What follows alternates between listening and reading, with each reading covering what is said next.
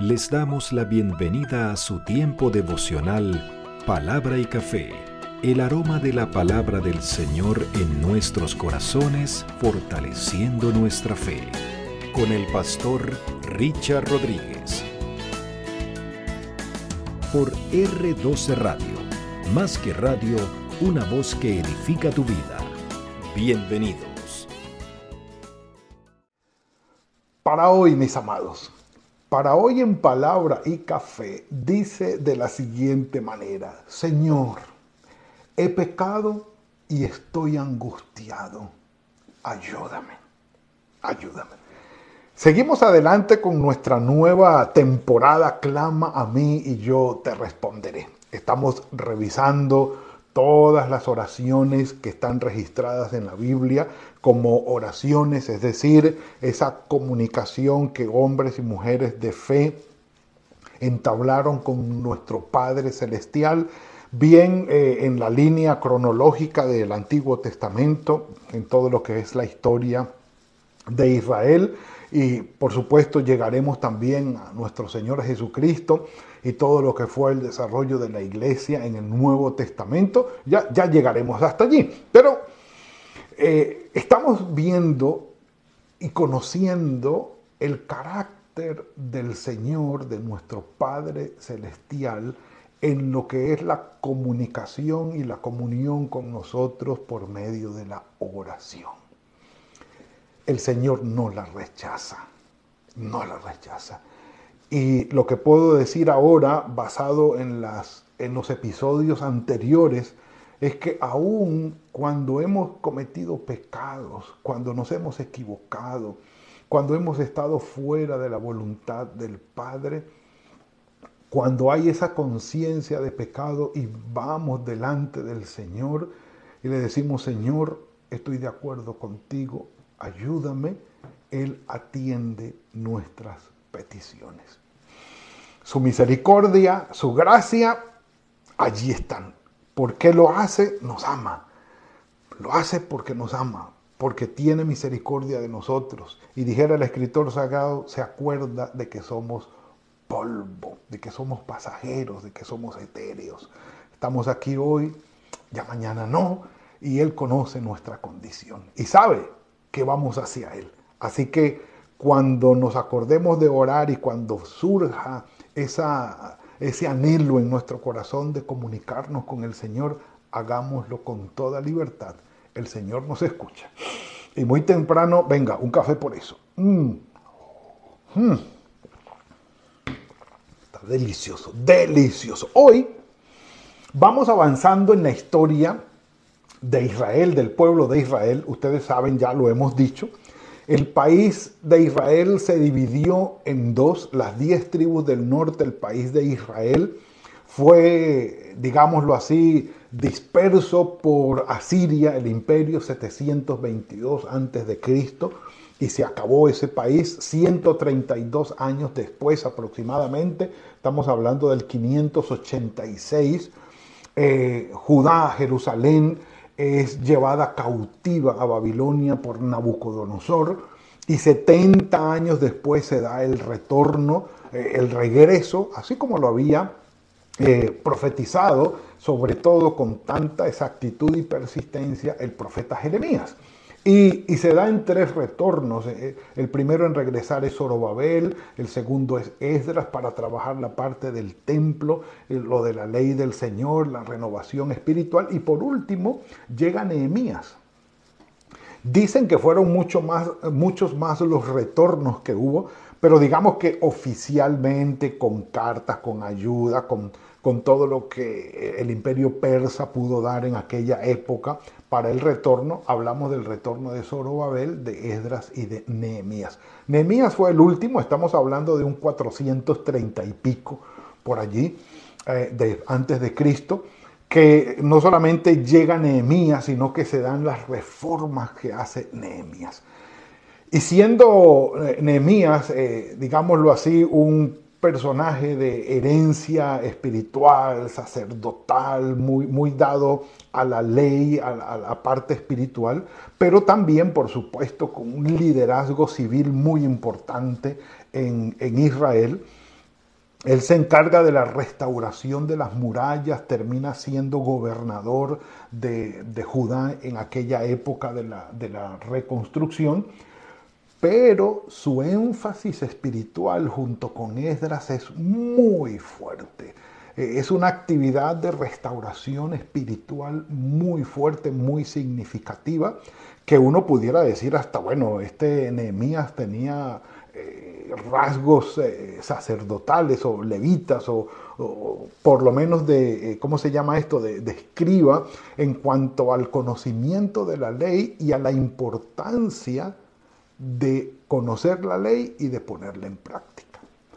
Nehemías sabía Nehemías sabía que el exilio, la deportación eh, de Judá, o sí, de Jerusalén, de la aristocracia de, de Jerusalén hacia Babilonia, tenía una razón de ser. Tenía una razón de ser. Y él lo sabía desde que recibió las noticias de Hananis cuando él era copero del rey y que él fue en oración y ayuno delante del Señor para pedirle gracia delante del rey, para pedir el permiso y el apoyo para regresar, él sabía que no de gratis el pueblo de Judá había sido deportado a Babilonia. No era porque sí. Ah, para resumirlo, el pueblo de Judá tenía la culpa, tenía responsabilidad en ese asunto. Y era su pecaminosidad, su ah, idolatría, el alejamiento del Señor. Esto lo sabía Nehemías desde que estaba ya como copero del rey. Llega entonces a la tierra de Israel, a Judá. Comienza todo lo que es la reconstrucción, eso podemos, podemos leerlo allí, la, la reedificación del muro con todos los problemas que hubo y todo el asunto. Listo preparado el muro, ahora Nehemías llama a la gente a, una, a un arrepentimiento delante del Señor. Porque las cosas no estaban bien. Eh, era el tiempo de la reconstrucción. Y de todas maneras la angustia y el peso de la responsabilidad por lo que habían hecho estaba presente allí. Mejor dicho, las piedras los muros caídos, las puertas quemadas, el gran sufrimiento del pueblo era una evidencia de que se habían equivocado y el castigo de Dios había llegado. Y era culpa de ellos, era responsabilidad de ellos. No lo podían esconder. Entonces, como no lo podían esconder, Nehemías hace un trabajo de confesión y por eso los invito para que revisemos rápidamente y vayamos a nuestro texto de hoy, eh, el capítulo 9 del libro de Nehemías, capítulo número 9. Mientras ustedes van, si no han ido, yo me tomo un cafecito. Mm. Ah, un café por eso, claro que sí, maravilloso. Aquí aparece el título de Esdras confiesa los pecados de Israel. ¿sí? Pero sabemos que este registro y esta, este trabajo se hizo junto con Nehemías porque comienza con la lectura pública de la ley y la renovación del pacto en el capítulo 8.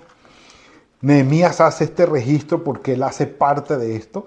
En el capítulo 11 empiezan las memorias de Nehemías, del libro de Nehemías, como la segunda parte de su libro, para hablar de todo lo que fueron las reformas con los sacerdotes, con los levitas y con toda la gente que necesitaba esto. Por eso está registrado en el libro de Nehemías. Pero mire lo que dice.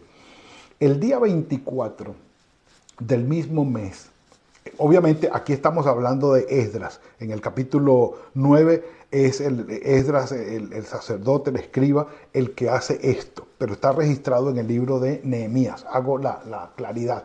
Dice, el día 24 del mismo mes se reunieron los hijos de Israel para ayunar, vestidos de ropas ásperas y cubiertos de polvo, que eran señal de arrepentimiento. En otras palabras, la situación que estamos viviendo es responsabilidad nuestra, nos duele y esto tenemos que cambiarlo. Ropas ásperas, eh, cubiertos de polvo, ya se habían apartado la descendencia de Israel de todos los extranjeros. Esto fue trabajo de Nehemías también y lo podemos leer más adelante. Y en pie, e, es decir, de los matrimonios mixtos, las mujeres que no eran de Israel, que se habían casado, ellos terminaron rompiendo esos matrimonios y separándose porque eran matrimonios mixtos que estaban prohibidos por la ley, no por ningún tipo de xenofobia, sino por el pecado de la idolatría que venía allí con toda la gente extranjera de los otros pueblos, eh, valga la redundancia, pero que traían también sus dioses y era una contaminación espiritual para Israel. Así que no eran por las nacionalidades, porque muchos otros eh, de otras eh, nacionalidades habían ido a Israel y habían adoptado al Señor como Dios de sus vidas. Por ejemplo, Ruth, la moabita, que regresó desde Moab con Noemí.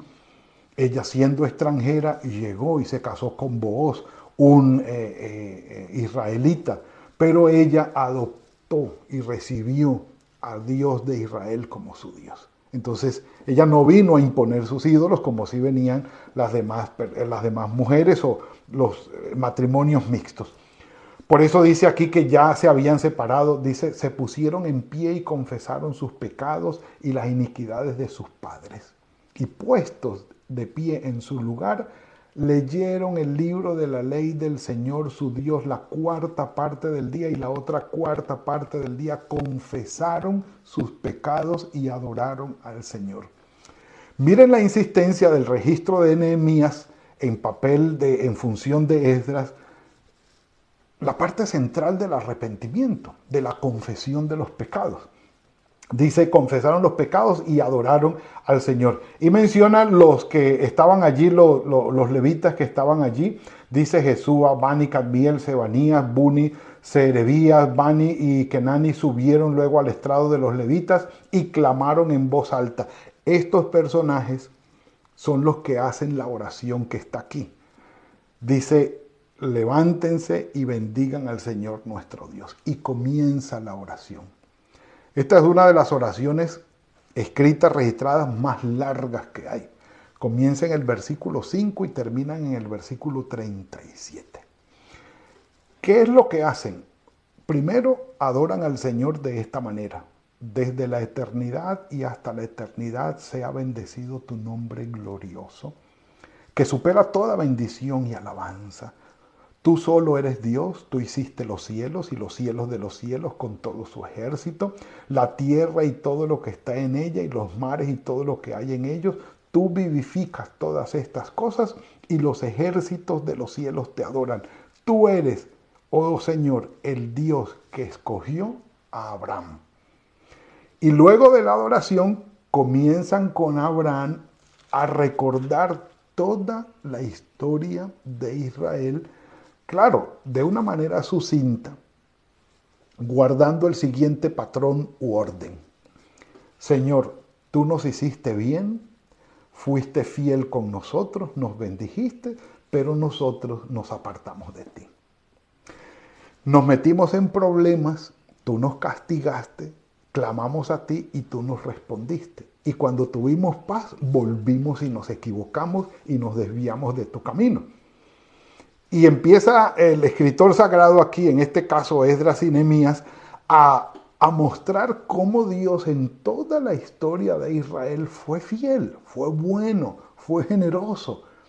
Pero cuando Israel tuvo las bendiciones del Señor, se apartó y pecó. Y aunque el Señor lo castigó con enemigos que los pusieron bajo servidumbre, ellos clamaron y el Señor volvió a rescatarlos y dice exactamente de esta manera, pero cuando tuvimos paz, cuando ya nos encontrábamos tranquilos, sin problemas, que tú nos habías librado, volvimos otra vez a irnos tras el pecado y nos apartábamos de ti.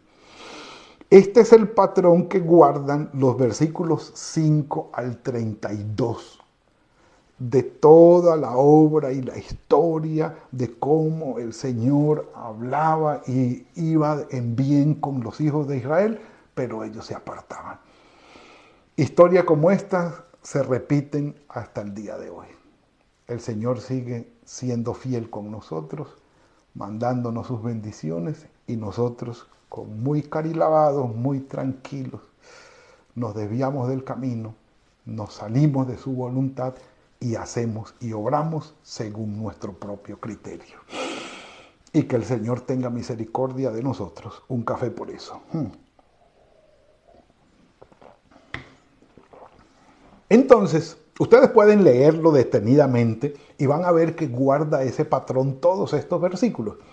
Y van, vengan conmigo hasta el, el 32. En el versículo 32 dice, ahora pues Dios nuestro. Es decir, ya el Señor, eh, ya eh, eh, es de las Nehemías, han, digamos, estos sacerdotes que estaban allí orando, recorrieron toda la historia de Israel para decir cuán fiel ha sido el Señor y cuán infieles hemos sido nosotros. Que aun cuando nos ha castigado, ha tenido misericordia de nosotros y nos ha ayudado. Pero dice, ahora pues Dios nuestro, versículo 32. Vengan conmigo, por favor. Dios grande, fuerte, temible, que guardas el pacto y la misericordia. Dice, no sea tenido en poco delante de ti todo el sufrimiento que ha alcanzado a nuestros reyes, a nuestros gobernantes, los sacerdotes, los profetas y los padres y a todo el pueblo, desde los reyes de Asiria y también obviamente incluidos los de Babilonia, cómo fueron usados como instrumentos del Señor para castigar a Israel. Dice, Señor, no pases por, por alto esto, hemos sufrido. Es decir, si tú pensabas castigarnos por los, los errores y las equivocaciones que tuvimos, realmente lo has logrado. Y la historia ha sido testigo de ello y ha guardado la evidencia.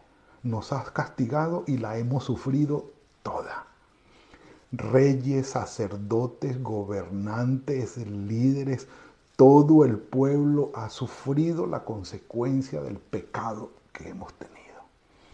Listo. Pero tú, versículo 33, eres justo en todo lo que ha venido sobre nosotros, porque rectamente has hecho, pero nosotros hemos hecho lo malo. Vamos bien, vamos bien, reconociendo nuestros reyes, nuestros gobernantes, nuestros sacerdotes, versículo 34, y nuestros padres no pusieron por obra tu ley, ni atendieron tus mandamientos, ni los testimonios con los que nos amonestabas.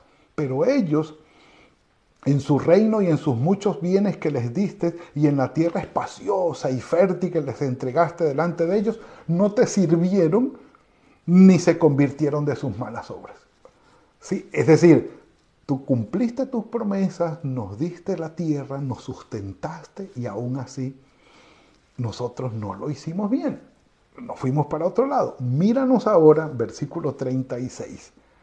Convertidos en siervos, como siervos en la tierra que tú nos diste a nuestro, que tú diste a nuestros padres para que comiéramos el fruto y su bien. Es decir, esclavizados en nuestra propia tierra. Míranos, Señor, aquí estamos. El fruto de la tierra se multiplica para los reyes que ha puesto sobre nosotros. Es decir, si aquí hay cosechas abundantes y todo, tenemos que dárselas a ellos. No las disfrutamos nosotros. ¿Sí? Entonces, quienes se enseñorean sobre nuestros cuerpos y sobre nuestros ganados conforme a su voluntad. Y aquí viene el enunciado primordial. En gran angustia estamos. Si ustedes me permiten, el resumen de este capítulo sería, Señor, tú has sido fiel, nosotros hemos pecado y estamos viviendo las consecuencias de nuestro pecado y en gran angustia estamos. Ayúdanos, Señor. Ayúdanos, Señor. Un café por eso.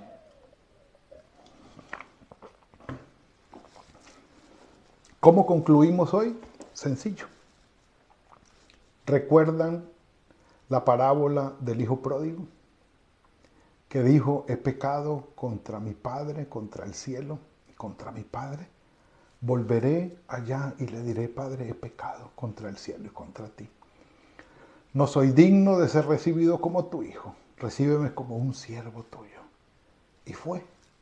Y le dijo exactamente eso. Y el papá le dijo, no, tú no eres un siervo, eres mi hijo. Ven, vestido, calzado, anillo y fiesta. Has regresado. Mis amados, el Señor no rechaza una oración de arrepentimiento. Por muy equivocados que hayamos estado, el Señor no rechaza nuestra oración de arrepentimiento. Cuando le digamos al Señor, Padre, he pecado, estoy en gran angustia, ayúdame. El Señor tiene misericordia de nosotros, así como el Hijo pródigo fue a su Padre y fue recibido con misericordia. Nuestro Señor Jesucristo nos ha dicho, vengan, confiesen los pecados, estemos de acuerdo, y de mí van a recibir misericordia. Gran oración y gran verdad que produce en nosotros esperanza para recibir la bendición del Señor siempre. Padre Santo, gracias por esto que nos has entregado hoy. Tú has sido bueno, Señor, con nosotros. Perdónanos. Perdona nuestra necedad, perdona nuestra terquedad. Perdónanos, Señor, cuando a sabiendas nos apartamos de ti. Ten misericordia, Padre, te lo rogamos. Ten misericordia. Nos encomendamos en tus manos. Guíanos con tu Santo Espíritu siempre. Este día está en tus manos y esta nueva semana que inicia también. En el nombre de tu Hijo Jesucristo. Amén y amén.